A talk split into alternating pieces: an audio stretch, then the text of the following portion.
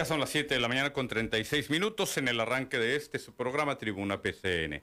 Le saludo con mucho gusto Juan Arturo Salinas en este día en que, por cierto, reinicia, reinicia la vacunación, segunda dosis, única y exclusivamente segunda dosis de la vacuna Pfizer aquí en Tijuana y en otros puntos de Baja California. Pero ya, eso se lo contaré una vez que entremos en materia. Vámonos por partes, como dice el descuartizador.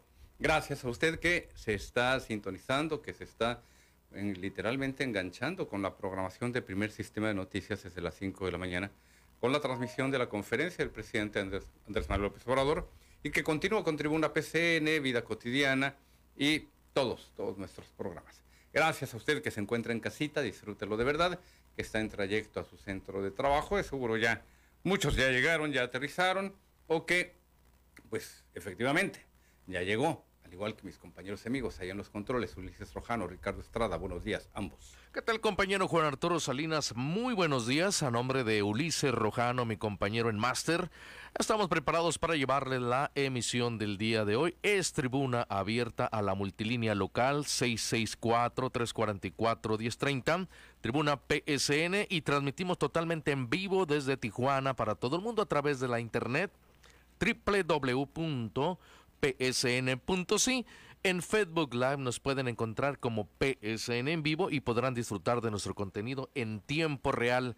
Por televisión, canal 87 digital, sistema Easy en todo el estado de Baja California, canal 76 en la capital, el Valle de Mexicali, canal 29 por aire en Ensenada y por radio, XAZ 1270 AM, Radio Z13 y la tremenda 1030 AM con alcance hasta Los Ángeles, California, el condado de San Diego, playas de Rosarito, Pueblo Mágico, Tecate y Ensenada hacia el sur, Valle de San Quintín, Ejido Lázaro Cárdenas, Camalú, San Telmo, Puerto Santo Tomás y La Bocana, Joneros y en el área de Maniadero, Valle de Guadalupe, San Antonio de las Minas, El Sausal de Rodríguez y San Miguel.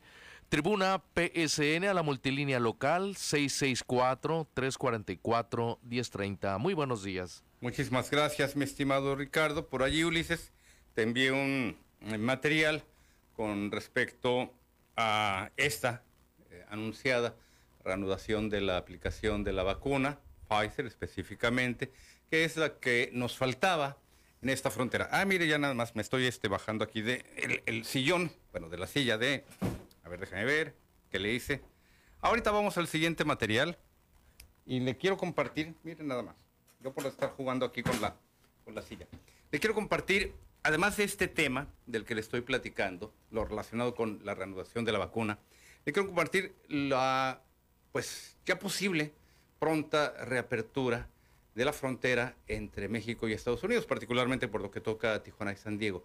¿Cómo va a lograrse esto? Bueno, con los avances de la vacunación, efectivamente, pero también con los acuerdos. Ya Estados Unidos advirtió que no habrá límites por lo que toque a algún tipo de vacuna, ya sabe usted, algunas que no fueron aprobadas en su momento por la Casa Blanca.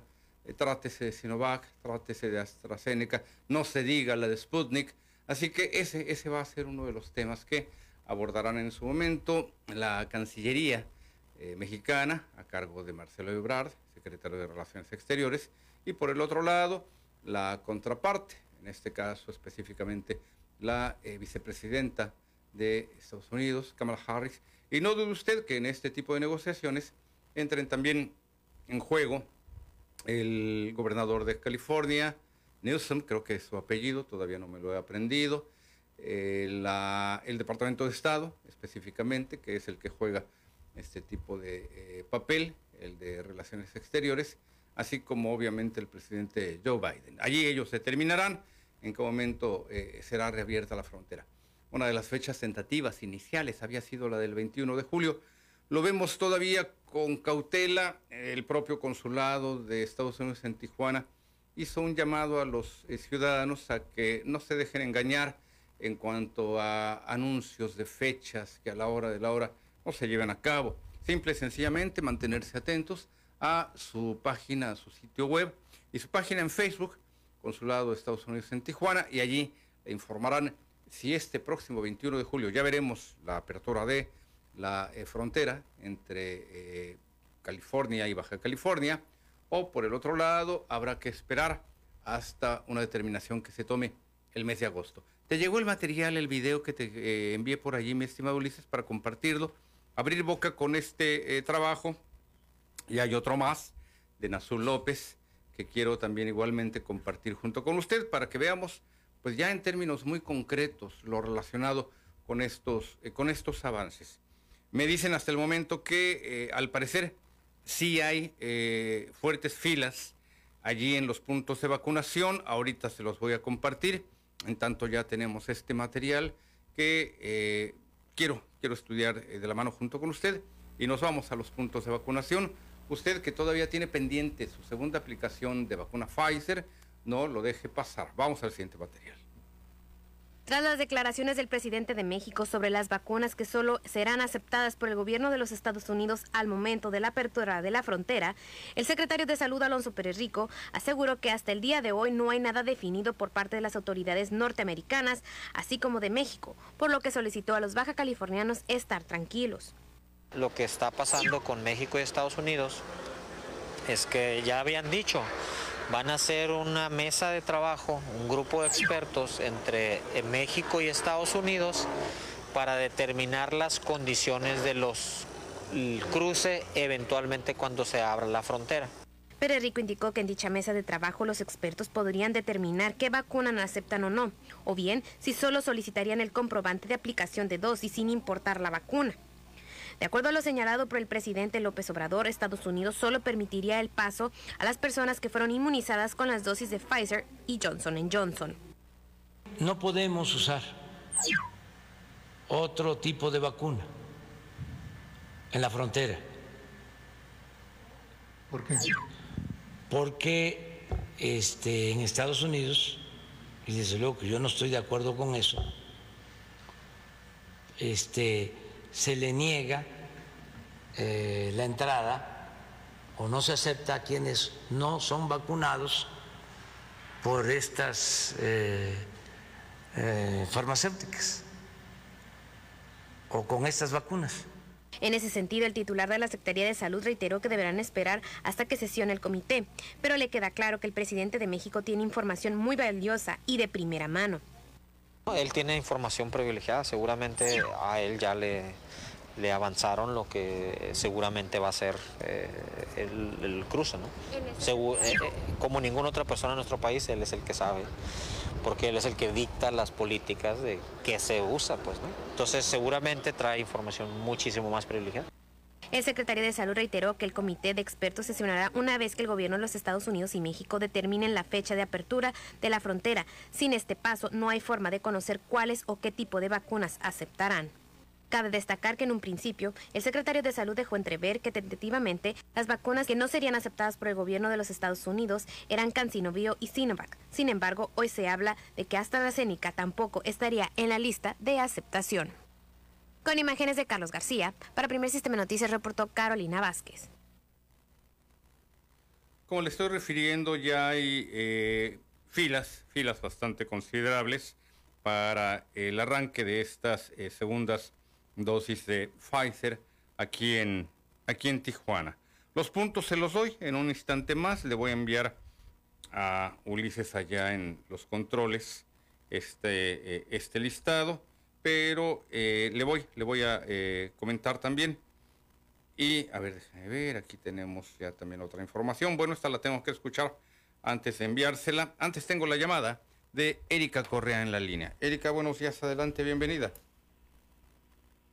Erika, estoy con usted. Parece que no nos contesta la señora Erika. Bueno, le reitero, sí hay largas filas. Hay quien obviamente desde temprano, 5 casi de la mañana, 6, 7, pues estuvo haciendo fila. Las filas iniciarán ya a moverse a partir de las 8. Y obviamente el hecho de llegar con muchísima anticipación, con mucha antelación, lo único que nos va a provocar es que nos toque hasta más hasta Trazote. ¿Qué es lo que va a ocurrir 9, 10, 11 de la mañana cuando estas filas ya avanzaron? Obviamente usted ya va a encontrarse en condición de que su tiempo de espera sea, sea mucho menor. Le envío, te, envío por ahí, mi estimado Ulises, los puntos de vacunación que eh, no hay pierde, fíjese, no tenemos eh, mayor misterio en este sentido. Le voy a enviar lo que son los puntos que ha eh, determinado la Secretaría de Salud. Los que son peatonales, los que son única y exclusivamente vehiculares o los que son mixtos.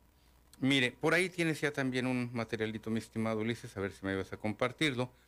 Atención Tijuana continúa con la vacunación de segunda dosis Pfizer contra COVID-19. Exclusivamente para vacunados antes del 17 de junio, pueden acudir a la aplicación de su segunda dosis pendiente y concluir con su esquema de vacunación. No habrá aplicación de primera dosis sin excepción alguna. Ahorita regresamos sobre este, sobre este tema. Recuerden ir bien alimentados, va a pasar usted posiblemente mucho tiempo si es que hizo fila desde temprana hora, una botella con agua, tomar sus medicamentos en caso de ser necesario e ir con disponibilidad de tiempo. Los puntos de, vacunación peatonal en un horario de atención de 7 de la mañana a 4 de la tarde van a ser, como ya lo sabe, el Instituto de Movilidad Sustentable, el IMOS, o nuevo centro de gobierno, Carretera Libre Tijuana-Tecate, kilómetro 26 y medio, esquina Boulevard Nogales, El Florido, en un horario de atención de las 8 de la mañana a 4 de la tarde. La Preparatoria Federal Lázaro Cárdenas, ya lo sabe usted, ubicada en la prolongación Paseo de los Héroes, 11.161, zona urbana Río Tijuana, 22.010. Allí no hay pierde, la preparatoria pues es un punto muy céntrico. Y como punto eh, mixto, vehicular y peatonal, el campus Otay de la Universidad Autónoma de Baja California, ubicada, ya lo saben, Avenida, Avenida Universidad, 14.418, Parque Internacional Industrial. Así que esos son, esos son los puntos.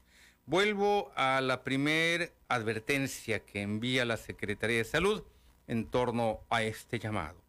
No habrá aplicación de primera dosis sin excepción alguna. Se trata aquí, le reitero, si le hacemos por allí un pequeño zoom, mi estimado Ulises, por ahí alcanza a advertirse. No crea que es un asunto de invento mío, no es que usted le caiga mal al doctor Pérez Rico, no. Lo que sucede es que yo no le digo que si usted dejó pasar la oportunidad, el tiempo, pudo haber tenido incluso alguna enfermedad, pudo haber tenido cien mil razones, encontrarse en otra parte del país o en otro país en donde no lo hubieran vacunado, millones de motivos por los cuales a usted no lo vacunaron. Sin embargo, recuerde también que los puntos de vacunación, por lo que toca Baja California, en general en México, arrancamos con enero, febrero, con la vacuna, febrero más bien. Para marzo llegó a Baja California eh, el primer cargamento de dosis de vacunación.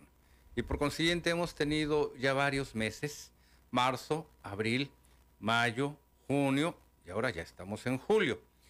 Y hubo, y hubo el tiempo suficiente para que usted se vacunara. Yo no conozco mucha gente que no lo haya hecho. Son poquitos, por fortuna.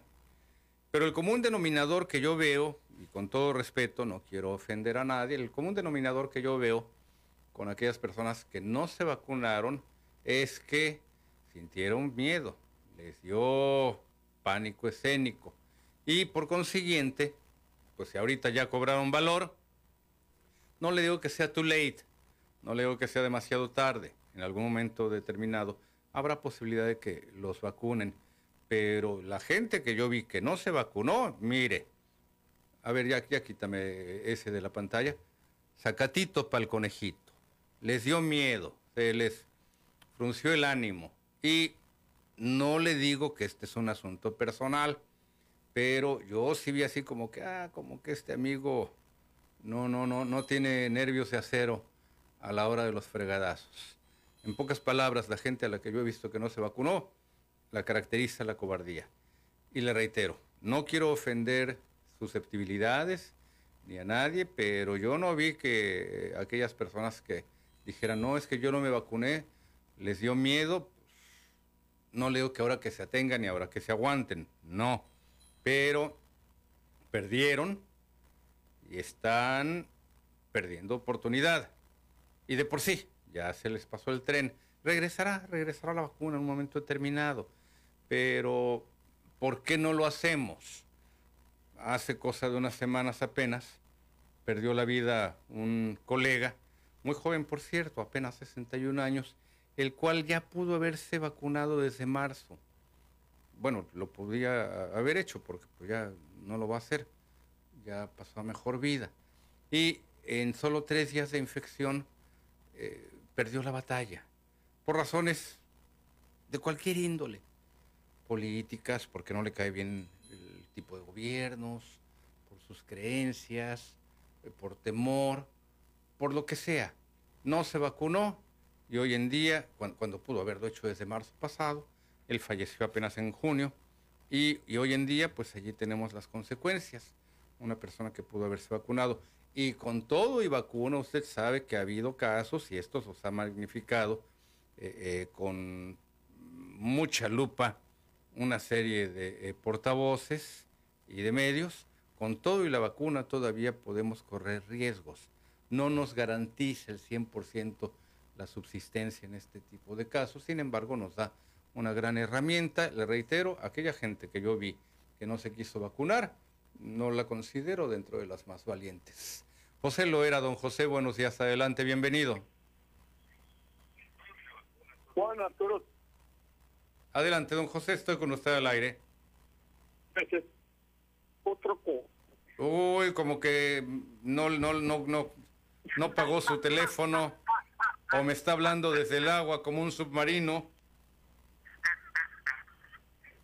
Eh, Mire, Así se oye su llamada.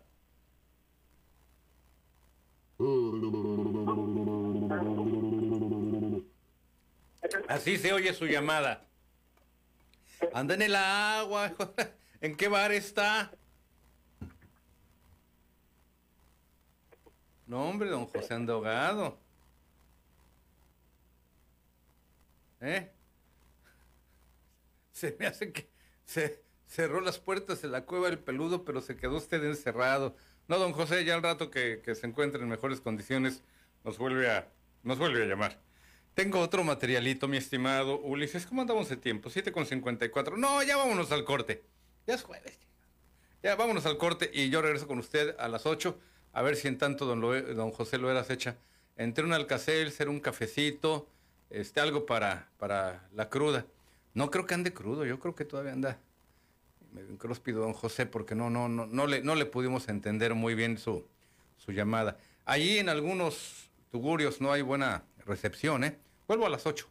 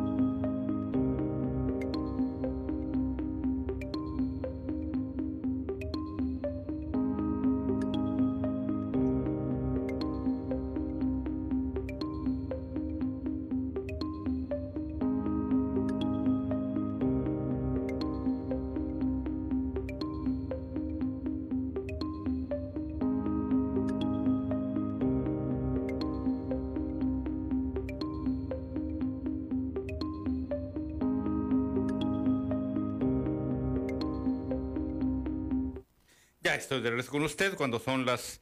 Ni siquiera son las 8, son las 7 de la mañana con 58 minutos. Y me agarró usted este... eh, pidiendo una información, bueno, no pidiendo, dando una información porque eh, le vamos a tener otra, otra, otra sorpresita en cuanto a nuestra eh, programación. Le voy a le voy a informar ya en su, en su debido momento. Usted habrá visto que tenemos ya cambios en nuestra barra programática y todavía tenemos mucha labor en, en- puerta. Ya tenemos un nuevo programa eh, con Gaby Colina, Vida Cotidiana. Ya también podemos contar en este caso con eh, la presencia de eh, Pedro López Solís en un nuevo programa. Déjame estar chingando. Ya tenemos también la participación de Pedro López Solís con un nuevo programa que es análisis político. Eh, cuarto poder, le estamos metiendo eh, ganas, trabajo, eh, organización, presupuesto. Perdón. Y vienen, vienen todavía otros cambios que le vamos a ir dando a conocer. De lo que se trata es que eh, la programación no se nos envejezca. Vienen también nuevos intercambios eh, de contenidos con eh, Tecate, que por cierto ya tengo aquí en la línea a nuestro compañero, amigo y director de allá de PCN Tecate, Jorge Horta, a quien saludo con gusto. Jorge, adelante, buenos días, bienvenido. Pues ya conoces las noticias, ahora te contaremos la verdad. Eso es lo Adelante, que estamos Jorge. planeando para participar también con un programa en PSN y estamos trabajando muy duro en eso, como tú. Así nos es, Jorge, vamos a tener director. más presencia de pero- Tecate acá en Tijuana. Sí, vamos a estar ahí trabajando para todo el estado. Sí. Bueno, mira, te quiero decir que las vacunas aquí en Tecate se van a, eh, a, a poner dentro de los centros de salud, en lo que es el centro fundadores aquí en Tecate, Sí. en lo que es el hongo, allá en la colonia Luis Echeverría, y en la rumorosa, que es la zona rural. Por el momento, esos son los sitios a los cuales la gente, pues, según algunas informaciones, ya está llegando la gente a esos lugares que están un poco apartados de la ciudad. El centro fundadores está al, al, al este de la ciudad, al oeste, perdón, al oeste de la ciudad. Y también lo que es eh, el hongo, El hongo, y la rumorosa se en la diga, más zona pa- rural. más Eh, pa' allá. Es la segunda dosis de Pfizer la que se va a Sí. aplicar por acá. Y el día de ayer tuvimos ahí a nuestro invitado al síndico constitucional de Tecate, que qué querés no ha podido entrar, ahí le tienen trabada la situación. Todavía no. Y pues una entrevista a- al síndico Gonzalo Higuera Bojorques, quien pues como tú sabes ah, pidió permiso, eh, tuvo ahí eh, la intervención del Tribunal de Justicia Electoral, pues lo batearon, de nuevo se fue al Congreso y está en espera todavía de que lo vuelvan a, a poner en su en su, en su Sí, sitio. restituirlo Eh, es pues, el término sí, correcto, eh, Sí, Jorge. está usando de usurpación de funciones al síndico Raúl Martínez de Cáceres. En fin, que ya sabes que Tecate es un pueblo donde todo puede pasar y estamos en espera ya de que entre el nuevo gobierno. Sí, También eh, otra información importante es eh, que el módulo de atención del sistema tributario, el SAT, pues se encuentra muy lento aquí en Tecate, mi querido Arturo, con decirte que una empresa nueva que quiera sacar su firma electrónica tiene cita hasta para dentro de seis meses, lo cual viene a frenar grandemente el Muy desarrollo difícil. económico de aquí en Tecate. Sí. Entonces están los eh, los colegios de contadores y administradores pues pugnando porque se libere esto y que se, se agilice la situación de trámites para las nuevas empresas por Sí. primera vez. Entonces, pues ahorita eso causa una gran una gran extrañeza por parte de las empresas que quieren instalarse aquí en Tecate. Estoy hablando desde el pequeño changarro Sí. hasta la maquiladora o la fábrica más grande que pueda haber, que son inversiones importantes, y más ahora que pues estamos en pleno en pleno desarrollo económico después de que pues esta pandemia está saliendo ya ya fuera de de este de esta situación Sí, que la en parte el difícil. tiempo Jorge, eh, aquí te, aquí te interrumpo porque, y luego no quieren que haya informalidad y no facilitan el terreno, los trámites, para que haya quien cumpla con todas las de la ley, by the book. Y eso es una lástima, Jorge, porque estás hablando de que, bueno, pues o sobrevivo y como, o abro mi negocio, o me espero a que me den luz verde y por mientras de que vivo, ¿verdad?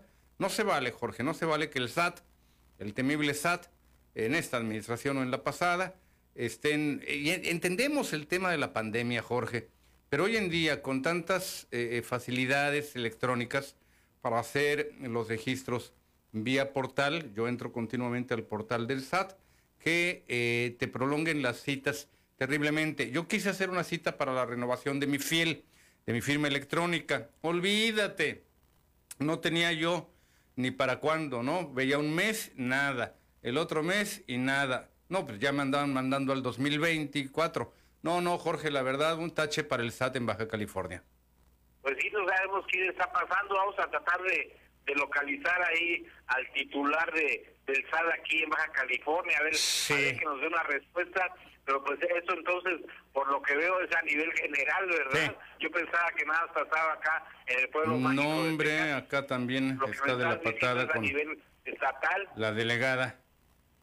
Sí. Ah, qué delegada pues vamos a tener que poner una tache ahí, pues está impidiendo el desarrollo económico de, de, Baja California. Sí. Esperemos que no sean todos los estados igual, porque ¿a dónde vamos a parar? Diría el Buki. Sí, pues eh, y no, y aparte, si no es en todos los estados, ¿por qué sí en Baja California, Jorge? ¿Y por qué en los otros no?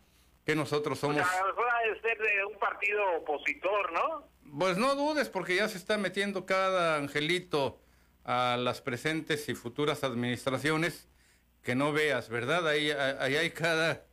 Oye, a, mí lo, déjame, dar, déjame darte un dato, Jorge. Me da mucha risa.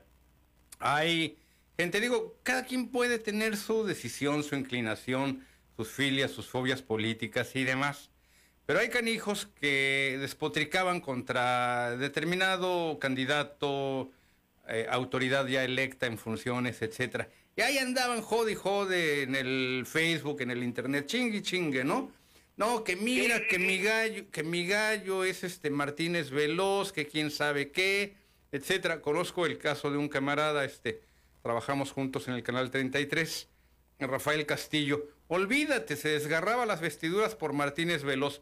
Nomás entró a trabajar a la Fiscalía del Estado, borró todo su, borró todo su Facebook, no le fueran a, cortar las alas. Digo, nadie hizo, nadie hizo tal, pero mira, sacatito para el conejito, allá por lo que toca a esta clase de amigos, que por una parte pues le prenden una vela a Dios y cuando milagrosamente se les enciende eh, en, otro, en otro rubro, en otra área, van apagando la primera vela a efectos de que nadie les eh, rastree por allí sus porras a los Martínez Veloz, a Lupita Jones, a Jorge Hank. Total, los quieren admitir en otro gobierno. Tienen por ahí algún amigo, tienen por ahí algún acceso. Tengo otro cuate, más panista que nada, mira, ya quiere, eh, eh, es, negro, mi, amigo, yo no soy racista, mi amigo es negro. Pero ahora ya va a ser moreno, porque ya va a trabajar con Montserrat Caballero. Fíjate, acá en Tecate también se da el caso. Negro y panista. Sí, precisamente eh, la síndico procuradora de Tecate, Maite Méndez Vélez, pues ella ha tenido una un encono muy fuerte en contra de, César Moreno, el exalcalde de Tecate. Sí. Y desde antes ya estábamos metiendo abogados, denuncias, andaba muy movida ahí con un abogado de nombre Ricardo Mejorado del Partido Acción Nacional. Sí. Pues ahora, ahora que va a tomar sindicatura, eh, va a tomar posesión eh, Maite Méndez, pues ya ya amenaza con que con que Ricardo Mejorado va a estar dentro de sus filas y que van a acabar con César Moreno. Siendo que ahorita lo más importante, mi querido Arturo, es pues acabar con la corrupción de Morena aquí con, con, con su lema y todo el despapalle que dejó para nosotros, claro. 100 millones que se que se pirateó ahí esta Nereida Fuentes con lo de el relleno sanitario. El relleno. Que hay cuentas más recientes que cobrar y que investigar que estar buscando venganzas personales. Sí, efectivamente. Jorge, yo te agradezco mucho la llamada. Tenemos otras participaciones, sigo en contacto contigo por todos nuestros pendientes Dale, mi querido administrativos. Arturo, que Dios te bendiga, ahí estamos en contacto. Muchas gracias, eh, Jorge. Un saludo hasta allá, hasta Tecate, Pueblo Mágico, donde todavía nos seguimos escuchando. Sigue usted escuchando Tribuna PCN allá en Tecate, de aquí hasta las 9. Nicolás Jiménez, o Nicolás, buenos días, adelante, bienvenido. Señor Arturo, buenos días. Adelante, Sí. Nicolás. Buenos días. Eh, voy a retomar el tema del transporte. Dígame. Eh, voy a retomar el tema del transporte porque lo considero muy importante. Sí, claro. Está bien cambios porque entró un nuevo eh, director del CIP. Entonces, eh, desgraciadamente los acuerdos los toman detrás de un escritorio. No consultan a los usuarios los No. problemas que tenemos, los discapacitados. Yo traigo problemas de discapacidad. Espero que no vayan a poner barras en los camiones como lo han hecho anteriormente. Hay Sí. dos demandas en derechos humanos en contra de ese sistema. Sí. Y el director, que era del PAN, dijo que esas barras eran necesarias para la empresa porque los choferes las robaban. ¿Qué le interesaba al director si a la empresa la roban? Que la empresa se cuide sola. Él Sí. recibe el, el sueldo de nosotros, de los contribuyentes. Pero anda, anda, anda defendiendo los intereses de, de los otros. Eh, don Nicolás, oiga, don Nicolás, un, un favorzote, un favorzote.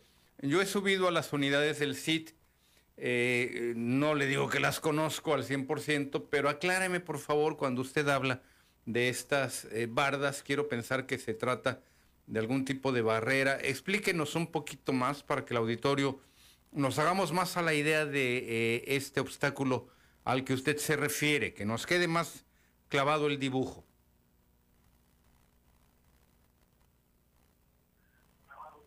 En el 2019, eh, Sí. esas barras existían.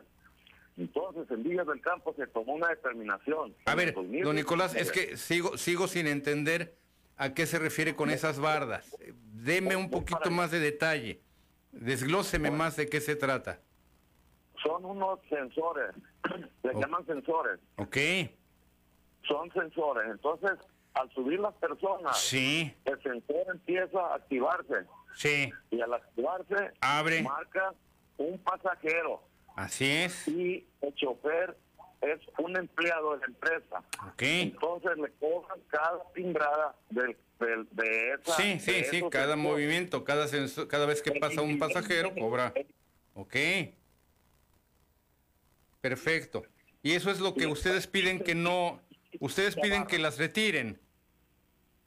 Porque ahorita está habiendo cambios, está habiendo cambios, se ve un movimiento tremendo de transportes, Sí, pero los to- toman de detrás de un escritorio, no vienen aquí a Villas del Campo a hacer una encuesta, cuáles son los problemas. Me prometió el director del CIP hablar conmigo, espero que me cumpla para que le, le dé eh, razón de cómo está todo este sistema. sí, Yo tengo desde más de, dos- de dos años peleando, mandándole escrito al señor gobernador. Le di un escrito en el 2019 en la Cámara de Diputados, cuando la, la diputada Araceli Gerardo tomó el puesto, que en ese tiempo prometió ayudarnos, que nunca cumplió la Sí. diputada Araceli Gerardo. Tengo muy malas experiencias en contra de en contra de los de los de los eh, políticos. Señor gobernador, lo tenemos en una gran estima, porque como le dije ayer, él ayudó para que entrara otra línea, otra competencia. sí. Entonces, estamos de acuerdo. Entonces, que él vigile, como ha estado vigilando el transporte y lo ha estado ayudando, que el señor Bonilla vigile a sus trabajadores, porque el señor de Limos no sirve para nada, el director que puso ahí no sirve para nada, nunca nos atendió. Le hicimos tres plantones y tuvo que entrar al sitio el señor Bonilla para que hubiera camiones, porque no había. Cinco meses sin camiones. Estuvimos en Villas del Campo. Así Sí. es, señor Arturo. Eso es una parte, porque no quiero... Ahora. ¿en qué le afecta eh, a los pasajeros, don Nicolás? A ver, Ulises, te envié por ahí un, un materialito, una imagen. Eh, no sé si usted nos sigue a través de la radio o televisión, eh, don Nicolás, pero ¿en qué le afecta a ustedes este tipo de, pues usted dice bardas, yo veo que es como una especie de aparatito que tiene obviamente un sensor y que solamente se mueve, abre cuando ya o pagan o, paga, o pasa una tarjeta. Traigo discapacidad. Sí. Entonces, con esa discapacidad que traigo, eh, no puedo mover mi pierna rápido. Y al tiempo de estar subiendo los escalones, la barra está timbrando. Y está timbrando. Ahí están. Ahí está. Entonces, ahí están esas barras.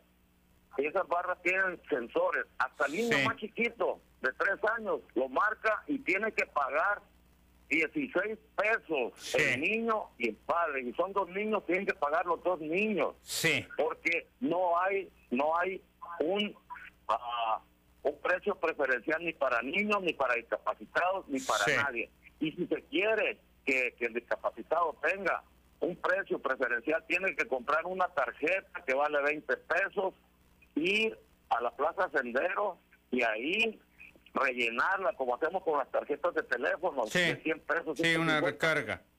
Okay. Una recarga, pero hay que pagar pasaje de Villa del Campo a la Sendero, 16 pesos. Sí. La gente es de muchos recursos. El, el, el, el invidente tiene que llevar un compañero, tiene que pagar dos pasajes, son 32 pesos.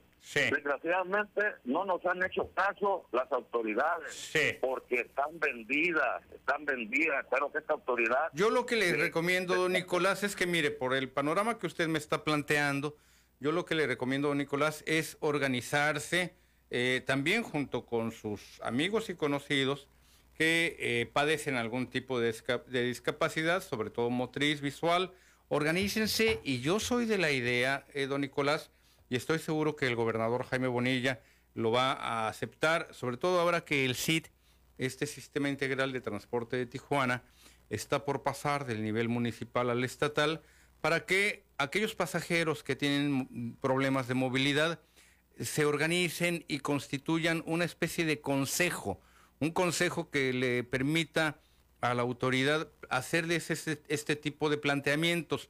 Usted es el pasajero que bien sabe que este aparatito verde que estamos viendo en pantalla vibra y dice usted que vibra varias ocasiones, que suena cuando pasa una persona en silla de ruedas. Yo no lo entendería así, no lo vería porque pues yo paso, pues paso y ya, ¿verdad? Pero usted sabe por qué el aparatito vibra más. Ahora, el tema de los niños, no sé cómo se trate. Dice usted que un niño de tres años, dos años, te cobran igual. Desconozco el tema, pero soy de la idea, don Nicolás, de que se organice, que haga este llamado, si usted gusta dejar su número telefónico al aire, para que, al igual que usted, otras personas que enfrentan este problema, y no sea usted el único, le planteen al CID, a eh, toda esta eh, red, al propio IMOS en su momento, Alejandro, Alejandro eh, eh, Hernández es, una persona muy consciente a este respecto. Si eh, Jorge Chegaray, titular del el CIT, no quiere, no quiere escucharle, eh, Rafael Echegaray no quiere escucharle a este respecto a aquellas personas que lo, que lo necesitan, pues que vayan ustedes con otras personas, otros funcionarios. Alejandro, le cambié el apellido, Alejandro Flores. Alejandro Flores de El IMOS, ¿le puede usted auxiliar, orientar para que se constituyan en una especie de eh, consejo asesor y que hagan estos planteamientos. Ustedes que son los usuarios saben muy bien todo lo que requieren a la hora de subir. Dice usted que no mm, están en contra de este mecanismo. Lo que ustedes que yo vería también que si no hay un mecanismo de control, el chofer va a decir, ah, ¿sabes qué? Es que en cada viaje solamente subieron 20 pasajeros, cuando que en realidad subieron 30 o subieron 40. No sé usted a qué se dedique, don Nicolás, yo creo que si usted en su vida hubiera tenido una tienda, un negocio, pues también buscaría sus mecanismos de control para que tampoco le, le roben dinero, ¿verdad? Ahí yo creo que hace falta esa organización, don Nicolás. Déjenos su número si gusta al aire para que otras personas que se encuentran en su misma condición se comuniquen con usted y vayan, vayan constituyendo esta fuerza. Ustedes son los usuarios, ustedes son los que merecen este buen trato y también son los que saben los pormenores de lo que ocurre con el aparatito, ya lo vimos, usted me dijo que eran unas barreras, veo que son unos aparatos sensores que deben de tener un tipo de obstáculo para que no pase cualquier persona hasta que no cubra su tarifa o no pase por ahí su tarjetita. Don Nicolás, Yo sigo esperando su llamada, me interesa el tema, pero le digo, aquí más que atorarnos en los problemas, nos vamos a tener que enfocar en las soluciones. Pausa y regreso con don Ramón Fuentes, Felipe Ramírez, Jorge Campero. No se me vayan.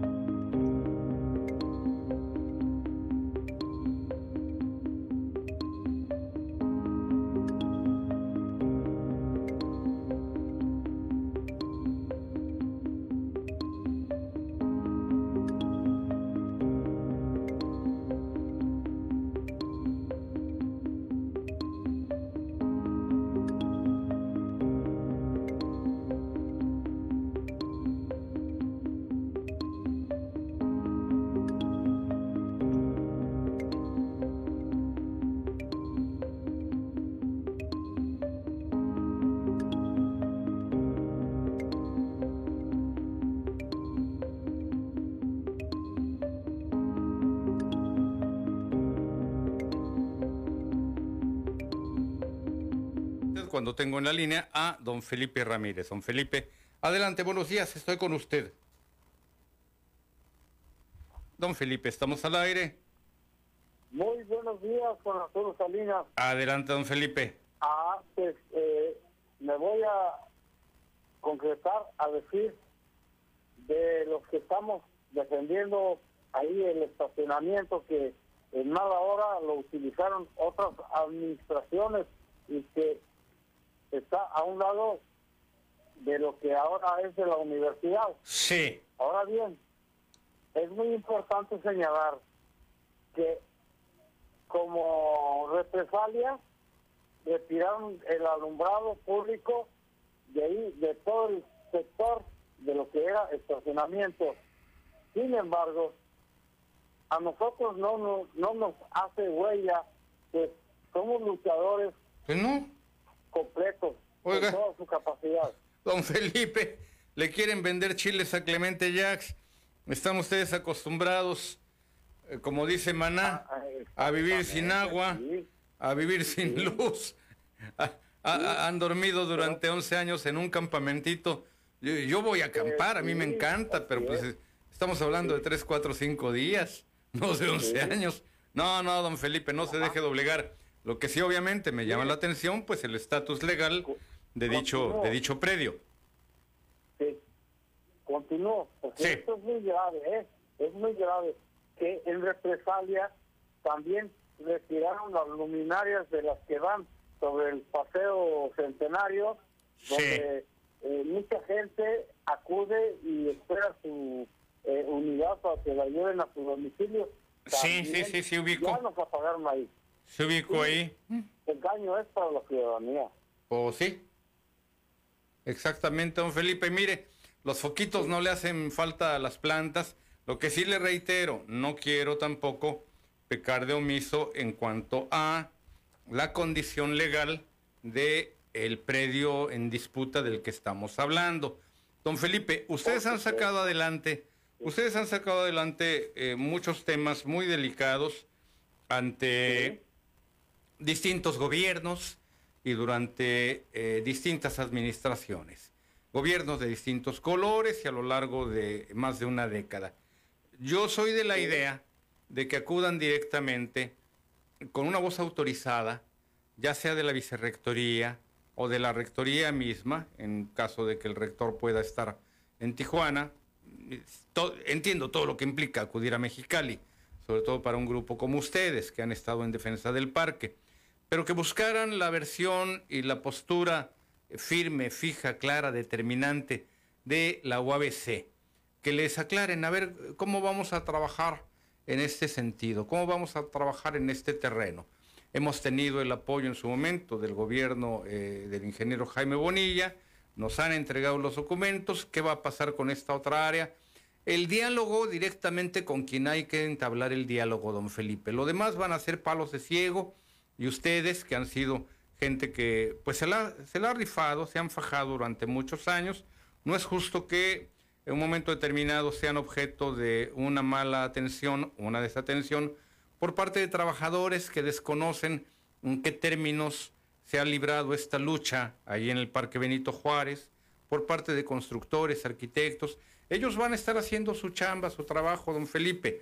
Yo lo invito a que procuren este diálogo, a que toquen la puerta de la rectoría y de la vicerrectoría y que de una vez se sienten. Ustedes han tenido capacidad de diálogo, de sentarse, les reitero, con distintos gobiernos, de distintos partidos, en distintos momentos. Yo que usted procuraba ese diálogo.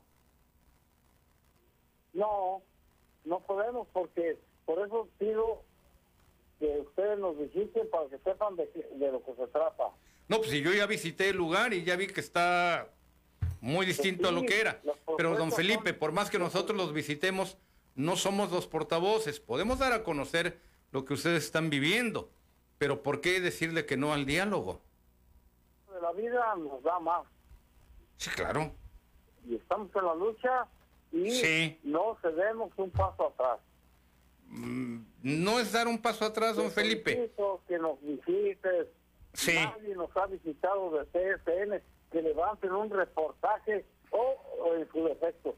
Sí. Temen pisarle los callos al patrón. Todo lo contrario, don Felipe. Tan es así que usted diariamente habla aquí con nosotros.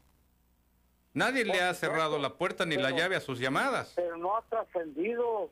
¿Cómo no ha trascendido? No, la trascendencia real es cuando ustedes se sienten con la UABC y planteen sus, sus posicionamientos y escuchen también los proyectos de la UABC. No saben lo que quieren ellos hacer en todo caso, don Felipe, o sí. Por eso le reitero, no es un asunto de omisión nuestra, es la necesidad de un diálogo entre las partes directamente involucradas. Nosotros podemos ser testigos de los acuerdos a los que ustedes lleguen y los haremos a conocer con mucho gusto. Manifiesto que la ciudadanía sepa lo que estamos haciendo Sí. y por dónde nos tenemos que colar. Le voy a decir otra cosa más, don Felipe. En algunos medios han difundido eh, imágenes de este punto de estacionamiento, ya con algunos eh, espacios abiertos, quebrado, levantado el, el- pavimento, montando allí algunos arbolitos, Y esto a ustedes los hace ver como los malos de la película. Esto los hace ver a ustedes como los villanos de la, de la, de la historia de cuento de hadas. Yo no creo ello, yo no me voy por las superficialidades. A mí me gusta investigar más a fondo. Pero don Felipe, creo que es el momento adecuado para que, más allá de buscar un reportaje con nosotros, ustedes busquen el diálogo con quien deben de dialogar. Si yo busco un diálogo para llegar a un acuerdo con mi diputado, no tengo por qué andar yéndome a buscar a un regidor o a buscar a un, a un eh, jefe de eh, reglamentos de Sonora, por señalarle algo. Don Felipe, yo de verdad lo invito a establecer el diálogo con quien hay que dialogar, don Felipe, que es en este caso la rectoría, la vicerrectoría, el representante que estas instancias determinen para que sea el verdadero portavoz y negociador con ustedes. Ya es mucha lucha, no es justo echarla eh, por la borda por solamente una cuestión de acuerdos que son necesarios sentarse. Parecen ustedes judíos y palestinos.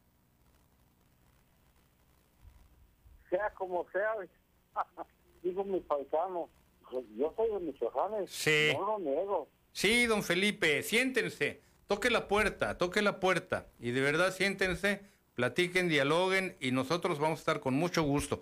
Le voy a enviar un compañero reportero para un reportaje. Pero ese reportaje no le va a solucionar todo lo que usted requiere, ¿eh? Yo estoy seguro. Y no por minimizar nuestro esfuerzo, sino porque allí hace falta el diálogo. Gracias por la llamada, don Felipe. Hasta allá este, el campamento Sabino Arellano en el Parque Benito Juárez. Jorge Campero, buenos días. Adelante, Jorge, bienvenido. Buenos días, don Arturo. Saludos. Adelante, Jorge. Oye, pues eh, yo me voy con la persona que habló del, transporte. Hay que retomar el tema porque sí. Sí, claro. Estatuir, Jorge, perdón que te interrumpa en el arranque de tu intervención. Estatuir consejos de, eh, eh, de los pasajeros. ¿A qué me refiero con consejos? A que se organicen aquellos que son los pasajeros frecuentes, principalmente Jorge, y que como son los que conocen las particularidades, las peculiaridades del problema, oye, mira, este chofer es un grosero, este chofer no le hace eh, eh, la parada, no, no levanta a aquellas personas que ven muletas en sillas de ruedas porque dice que se tardan mucho o, o porque va a provocar que le suene dos o tres veces el sensor. Los sensores se calibran, Jorge, no son varita mágica, no son un aparato divino, ni tampoco un aparato que vino de otro planeta. Yo sí quiero que mi tableta se mantenga encendida 10 minutos, pues le pongo 10 minutos. Y si quiero que, esté prendida 5 segundos, 5 segundos. Los aparatos son para nosotros, para servirnos a nosotros, no nosotros a ellos, Jorge. Sí, mira, te voy a mencionar más o menos lo que pasa con esos sensores. Para empezar, aquí las personas con discapacidad no pagan transporte es gratuito. En Ensenada. Razón de más para que aquí en Tijuana también exijan ese mismo derecho, Jorge. ¿Ah? Se nos están viendo lentos nuestros amigos entonces. Bueno, eso es para empezar. Otra. El transporte que han metido aquí en Ensenada, pues sí, ha sido nuevo, te puedo decir. Sí. Eh, Mercedes-Benz, pero son combis. Y te voy a decir una cosa. Sí tienen esos esas barras. Sí. Eh, eh, te voy a decir la verdad, Juan Arturo, no te cabe tu pie para subir, son tres escaloncitos, híjole, tienes que subir con cuidado. Y más si calzas grande, de ladito, de ladito. Para bajar también, para bajar también tienes que bajar con cuidado. Bueno, ahora, con respecto a esas Hoy me subo a un transporte del sitio, Jorge. E, esas barras que, que va subiendo y es un, es un, es un boleto, haz de cuenta, ¿ah? Sí. El problema aquí en Ensenada es de que retacan, así te lo digo con esas palabras, retacan de pasaje en las combis. Son muchas combis ya, ya no hay camiones de, los, de los viejitos, son pocos los que hay. El masivo. De Transfuturo que le llaman. Sí. Ahora con Arturo, el mismo chofer te dice, quítese por favor de ahí, ahí en la mera puerta, ¿no? Como en tipo México. Atrás hay lugar. Por favor de ahí, porque la barra va a sonar la barra va a estar suene y suene. Y sí, me ha tocado cuando yo me subo al transporte. Sí. Suene y suene y suene. Pit, pit, pues sí, y para ellos es un, es un cobro, Jorge. ¿cómo quieres, Juan Arturo, que no esté suene y suene la, la, la chicharra esa, Sí, la viene. baja? Sí, da coraje, o sea, el chofer te dice, váyase para atrás. Y de- oye, pues ni que fueran sardinas. Yo a veces les he dicho que parecen sardineros esos microbuseros. Sí. ¿eh? Entonces, ahí no se ha hecho nada, no se ha puesto cartas en el asunto. Se subió la tarifa ya hace como dos, tres, dos años a 13 pesos y Sí. exigió el pueblo de aquí de, eh, de Ensenada, Sí. la gente de aquí, vas a poner mejor transporte, mejor trato, bien uniformado, bien peinado, rasurado, bañado, lo que tú quieras. Muy, hasta parece que estás hablando del candidato del y PRI. darle, y darle principalmente porque no Sí. levantan a las personas con discapacidad. No- Eso no es muy lamentable. Jorge, porque es justamente quien más requiere el transporte. Jorge, mira, a reservas, bueno, ya nos vamos a la pausa. Un consejo que yo, en calidad de herrero, que no soy, cuando tengo un problema de herrería, le hablo a un amigo mío, pero si la cercanía de una persona provoca que el sensor esté sonando continuamente, vamos poniéndole otra barrita que no tenga necesidad de un sensor ni de nada, que se pueda abrir y cerrar con más facilidad, pero que esa barra impida el contacto del pasajero, de la persona con silla de ruedas, con muleta, con andadera, con el verdadero mecanismo sensor, es decir, una especie de barra contenciosa. Vamos a, te voy a poner un ejemplo muy claro. Hasta hace eh, ya muchos años, aquellas personas que requerían sillas de ruedas tenían serios problemas, eh, pues sobre todo infecciones eh, eh, urinarias, porque las manos con las que estaban rodando sus, sus, sus ruedas, sus neumáticos, tú recuerdas, pues estaban llenas de, de- todo tipo de, bichos, de bacterias, de microbios, ¿verdad? Porque tenían contacto directo de sus manos con el caucho.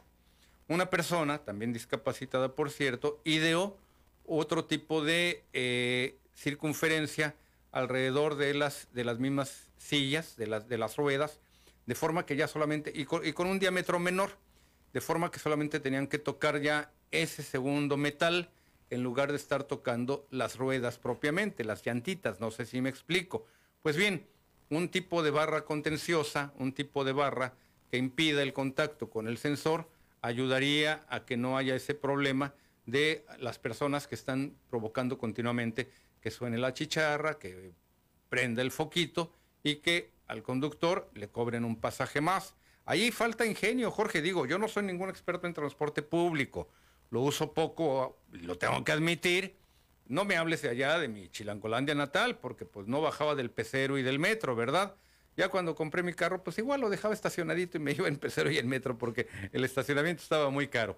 Solamente lo sacaba los domingos. Pero Jorge, de verdad, el asunto es buscar los sí en lugar de buscar los no. Vamos a la pausa y regreso con Leopoldo Rodríguez, Carlos Salinas, Manuel Tapia. No se vayan.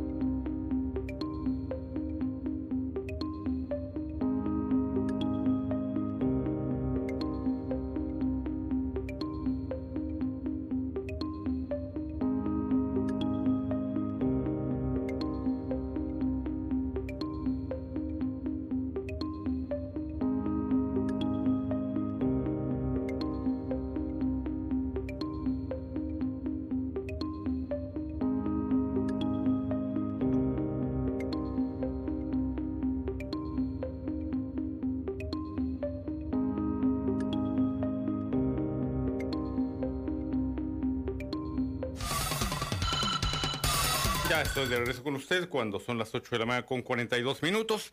Gracias a quien ha enviado sus mensajes vía eh, PCN en vivo, allí en el programa, en Facebook, a través de Facebook. También los que he recibido a través de eh, WhatsApp. Hay, hay diversos temas que, eh, que abordar. Uno de ellos, por cierto, muy, pero muy, muy, muy delicado, ya está encaminado ya eh, tiene conocimiento el titular de la Fiscalía General de Justicia del Estado. Es un tema, le reitero, sumamente delicado en el que estamos trabajando ya incluso con la debida asesoría eh, legal y que esperemos eh, pronto de verdad buenos resultados, porque sí se trata de un tema muy doloroso para una familia. sigo con don Leopoldo Rodríguez. Buenos días, don Leopoldo. Adelante, bienvenido. Buenos días, don Arturo. Es un placer saludarte nuevamente. Mira, lo que dijo el señor Nicolás hace ya unas dos, tres personas atrás que hablaron. Sí, Nicolás Jiménez. Efectivamente sí. es cierto eso. Yo también soy un señor que estoy operado a las dos piernas. Pero Sí. estoy bien, gracias a Dios. Sí. Ando con un bordoncito o a veces con mi silla de ruedas. Sí, don Cuando Leopoldo. voy para el otro lado, porque tengo la fortuna de ir. Hace de esto ya que te voy a platicar, un año y medio, yo me fui en esa línea que lo tomo el cam- lo tomaba el camión aquí por donde estaba la Insurgentes, frente a esa, mm, esa iglesia grande que está el Álamos. Ujú. Nos lleva hasta la línea, ahí te dejaban, y yo me equivoqué de parada y le dije, baja señor aquí. Entonces al bajarme suena la barrita esa y le dije, ay perdón señor, no es aquí, este, dos cuadras más. Ah, no me dijo, si te vas a subir vas a pagar otros 16 pesos. Ah, bueno, no importa señor, yo puedo caminar muy poquito, eh, lo voy a pagar. Entonces es cierto, eso es una como una trampa, son los camiones azul y verde, no, perdón, blanco y azul, los que iban antes para libertar esos carros grandes, pues ya son camionetitas pequeñas. Y pues es, es un ese sensor que está, aparte de que no deja uno, el señor mayor como yo, pues Sí. que quiere rápidamente, como ellos quieren, ellos apúrale, apúrale, apúrale, y la gente dice, señor, deje que se suba bien, eso lleva poco tiempo. A nosotros no nos importa el tiempo que lleve, debe haber cuidado para eso. Pero en fin, pues ¿qué vamos a hacerle? Es, es algo que está muy muy politizado muchos años atrás. Es la política que hubo de aquellos partidos que usted bien dice, como le dice así, bien sangrones, bien estúpidos. Y que me perdonen los estúpidos por, por compararlos con ellos. En la Sí. otra parte, Juan Arturo, nada más para si, si te escucho y, y tienes la amabilidad de decirme el, el año del carrito, porque mi carrito que mi hijo me regaló es una 2007. Y yo Sí no pasa, no nada. tiene, Yo no ando tiene, no tiene ningún problema, no tiene ningún problema, eh, don Leopoldo, sí va, sí va a pasar, sí va a pasar, Ujú. ¿ok? No hay ningún Gracias. problema en ese sentido. El límite hacia el tope superior es 2012, don Leopoldo. Su vehículo sí pasa con toda Ajá. confianza, ¿ok? Gracias, gracias, muchísimas gracias. Pase Sí. buen día, Juan Arturo. Gracias por la llamada, don Leopoldo. Mire, evidentemente, eh, para quienes eh, son los usuarios cotidianos del transporte público, este es un tema delicado. Entiendo que las empresas, si preguntamos, nos van a responder, bueno, yo requiero un control para evitar que el chofer pues me esté metiendo goles, que suba 40 pasajeros y que me reporte 30, eh, 30 boletos, ya ni boleto le dan, en todo caso un comprobante por allí, si bien le va. Pero lo que buscan son estos controles electrónicos. ¿Qué hacer? Quizás le reitero, trabajar de la mano de la autoridad, de la propia empresa. Yo estoy seguro que se van a prestar, sobre todo para aquellas personas que en una condición de discapacidad eh, visual, motriz, les faciliten, les ayuden, buscar la forma, buscar el sí, en lugar de que nos quedemos con buscar los no. Don Carlos, adelante, buenos días, adelante, don Carlos, bienvenido, estoy con usted. Buenos días, señor. Mire, este, no sé si, espero me escuche bien, estoy trabajando, ¿verdad? Sí. Oiga, sí, ¿desde sí, dónde sí. nos habla? Bueno, yo hablo ahorita de San Diego. Ah, ok, Yo, yo vivo ahí en Otay, vivo en Otay. vive en Otay. Eh, No nos habla de sí, Irlanda, de Dublín, ni nada más. Ah, por el apellido. Oiga. No, no, hombre, que ya ando no, me levantara a las 3 de la mañana para cruzar la línea. Deje el apellido, el nombre. ¿En qué andaban pensando sus papás? No, no, no. Y, soy Juan Carlos, pero no lo digo todo porque me da pena. Juan Carlos Salinas. Juan Carlos Salinas. Chinga que le pararon, pero pues. bueno, pues de todo hay. Sí, pues pero bueno, ya con lo que me llevé ya me vale. Oiga, lo bueno es que usted llega y firma en el en, en este en, en, un hotel de, de, lujo en el Astoria de Nueva York, Carlos Salinas y ya le pasan la cuenta que él ojalá. No, no, le, cuento que cuando antes de que hiciera sus fechorías presumía. Ah, sí. ya después respondía. Ya, ya, ya no hallaba dónde meter la cabeza. A mí me pasó igual, ¿eh? Con el apellido. Sí, también. Ah, pues también Salinas, ¿verdad? Sí. Los paisanos, don Carlos, parientes, pues tocayos. Pues, qué bueno, mire, si fuera verdad, él no llamara para, para, para comentar esto del sí. agua, ¿no? Dígame, don Carlos. Eh, desgraciadamente, en Otay tengo viviendo cinco años, que he vivido en diferentes partes, como en la, el área de Los Pinos, allá por el área de, de Villa Fontana. Sí. Pero nunca me había topado que se fuera el agua todos los días, oiga, y, y la cosa es de que cuando yo ya llego ya no hay agua y el tinaco, como son departamentos, pues la gente se acaba el agua del tinaco, pues, de que la puta agua que almacenan. Y nunca nos han dado una respuesta. Lo único que dicen es que, es que como hay embotelladoras, de, de, de, embotelladoras de agua, de refrescos por ahí, que, que se les llenan ahí las pilas, no sé qué. Entonces, yo le digo, bueno, nunca ha salido el director a decir, teníamos la esperanza de que ahora hay que arreglarnos supuestamente una nueva bomba de, de Pompeo por ahí, no sé dónde fue, que nos iban a restaurar el agua, ¿no? Hay una, hay una eh, eh, estación, bueno, no es, no es una estación de bombeo, es un tanque almacenador, eh, don Carlos Salinas, por ahí, por el, no está lejos del Parque de la Amistad, está un poquito más hacia el fondo, es más por el Fobiste por allí por donde están las casitas de los maestros. Por ahí está un, tanque de almacenamiento de buen tamaño. No sé si usted viva en esa zona de Otay. Pues ah, eh, vivo más o menos, eh, ¿qué le puedo decir? Entre Vidal y Planas. Y ah, sí conozco, sí conozco Vidal, y Planas. Está cerca de esta instalación que le digo, ¿eh? Sí conozco Vidal y ah, Planas. pero como yo, yo casi nomás llego, ya sale uno la rutina a la casa, hace lo suyo, mandado, y eso, sí. nomás sé que está el Parque de la Amistad en algún lugar ahí que lo he visto, pero, pero no tengo ni idea, ¿verdad? Pero eso sí como que digo, bueno, oye, estamos en un área donde la, la renta es lo más alto que puede ver que está en, en el área de Tijuana. Sí, por la cercanía con la garita. Sí, por la cercanía con la garita está pagando por un departamentito 500 dólares, 600 dólares, en dólares, porque yo no sé por qué no lo regulan. Y, y, este, y no entiendo por qué no pueden arreglar el sistema del agua. ¿no? Y siempre hay un tiradero de agua, pasa por la calle y tiradero de agua de, de, desechos ahí, ¿no? Sí. a veces, esa es mi pregunta, ¿qué, qué pasa? ¿Qué, qué se puede hacer? Sí. puede dar una, cara o entrevistar a alguien? Sí. Mire, eh, don Carlos, eh, ¿qué áreas, qué calles son las que no tienen agua por lo general? Y déjeme preguntarle a los amigos de la Comisión Estatal de Servicios Públicos en torno a este ah, tema. Bueno, pues es Vidal y, Vidal y Planas y Bellas Artes. Sí, sí, conozco. Lo que viene hasta el Son confluencia, Vidal y Planas con Boulevard Bellas Artes. Y ahí no hay agua con frecuencia. Con frecuencia, o le baja un poquito la presión, que no sube el sí, sí, sí, sí. que la gente de abajo tiene, pero los de arriba no tienen. Sí. Déjeme preguntar, don Carlos, ¿qué pasa ahí en ese caso? Y bueno, además, si es un edificio de alquiler, pues yo creo que pueden llegar al acuerdo con los propietarios para buscar una que consiga una bomba por 500 dólares, no sé cuántos departamentos sean, pues tranquilamente puede colocar una bomba y una cisterna si es que la instalación lo, lo, permite, el espacio lo permite. Pero sí, la verdad, don Carlos, e, es exigirle también allí al propietario, además del problema que allí la comisión pueda tener.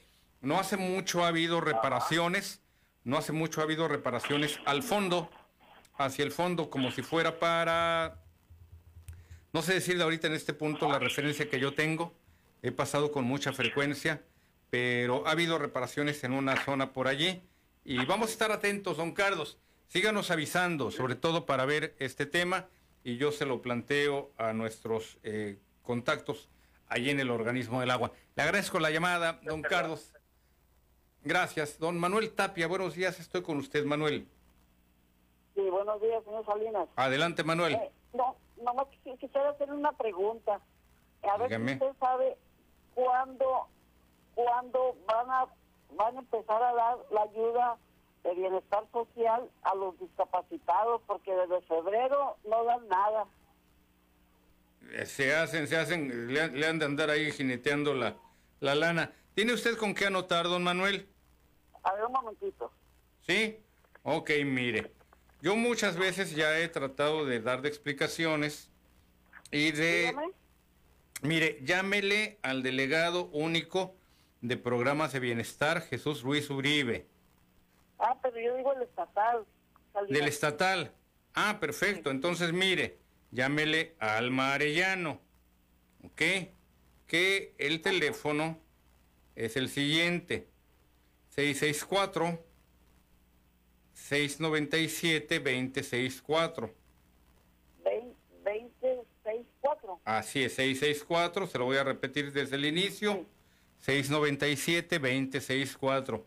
Ahora sí que nuestros amigos conocidos eh, funcionarios, o, ni amigos algunos son, este, pues se hagan responsables de sus programas, ¿verdad?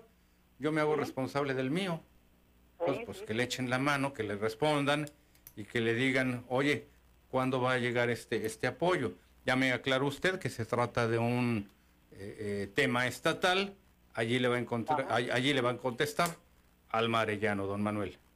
Ok, muchísimas gracias, señor Salinas. Muchísimas gracias a usted por la llamada. Ya son las 8 de la mañana con 54 minutos.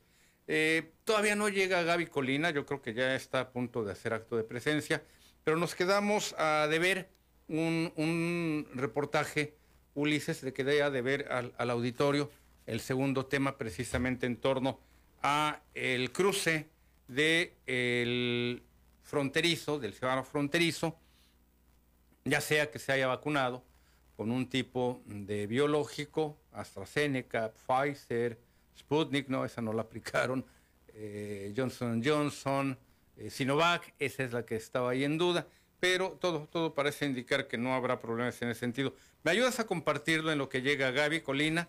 Hablando de, y mira, ya, ya, ya, ya llegó. Hablando de...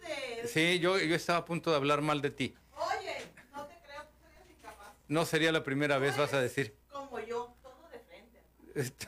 Mi pecho no es bodega, dice. No es bodega, hermanito. Oye, es que cuando dices, sí, está bueno el calor. Vamos al material y ya nos despedimos. Pásela bien, se queda con Gaby Colina. El presidente Andrés Manuel López Obrador recibió en Palacio Nacional a un grupo bipartidista de senadores estadounidenses, encabezados por el senador demócrata de Virginia, Tim Kaine, y el senador republicano de Ohio, Rob Portman. Entre diversos temas que incumben a ambas naciones, el primer mandatario mexicano reiteró la importancia de la eventual reapertura de la frontera en virtud de los avances de la inmunización contra COVID-19 en la región y su impacto económico en ambos lados de la misma.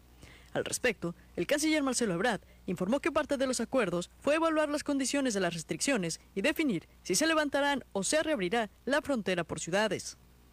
Lo que ayer les comentamos a los senadores, ya lo informó aquí el señor presidente, es cuál es el avance de México, porque la razón para las restricciones ha sido sanitaria, el origen de esas restricciones. Entonces nosotros estamos trabajando con DHS, y ayer le pedimos su apoyo a los senadores. Teníamos un senador muy importante, por ejemplo, de Nuevo México, que es el senador Luján. Eh, respecto a que si no van a levantar las restricciones en toda la frontera porque consideren que por razones sanitarias eh, no se pueden hacer al mismo tiempo, que sí nos ayuden para que se revise qué se entiende por actividad no esencial y qué se entiende por actividad esencial. Enfatizó que el impacto económico por el cierre ha sido muy grande y puntualizó que por lo menos en la frontera Tijuana-San Diego, el porcentaje de vacunación está a la par, por lo que ya no debería existir motivo alguno para impedir el paso. Entonces en eso estamos ahorita. Se formó un grupo de trabajo y esperamos que los senadores eh, apoyen esta iniciativa de México porque el impacto, como el presidente ayer se los hizo notar, ha sido muy grande y ya no habría una razón. Es decir, por ejemplo, Tijuana y San Diego tienen el mismo nivel de vacunación al día de hoy. ¿Cuál sería la razón entonces de eh, mantener o prolongar innecesariamente ese, esa restricción a las actividades? Entonces estamos en eso y esperamos otra cosa que hemos propuesto que bueno que no tiene que ser toda la frontera puede hacerse por la por ciudad dependiendo del avance que se tenga en cada ciudad.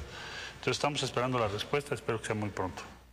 Para el primer sistema de noticias informó Nazul López